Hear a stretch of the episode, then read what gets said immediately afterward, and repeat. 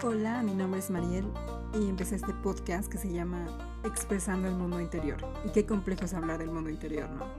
Sobre todo cuando tienes tanto que decir, expresar y sentir. Al mismo tiempo tratando de, de que las otras personas se abran y tengan una manera de enriquecerse en lo espiritual, mental físico, ya que somos humanos y todos aprendemos y vivimos cosas diferentes que de alguna manera nos nutren, porque todos formamos parte del todo. Así que desde experiencias, chistes, lo que sea que te pueda ayudar a aportar como ser humano, aquí estoy, estoy súper emocionada y vamos a darle con todo porque hay que apostarle a la vida y estamos vivos. Así que por favor sigan este podcast, escúchenlo y aprendan un poco o quizá desaprendan, pero exprésense. Siempre es importante expresarse.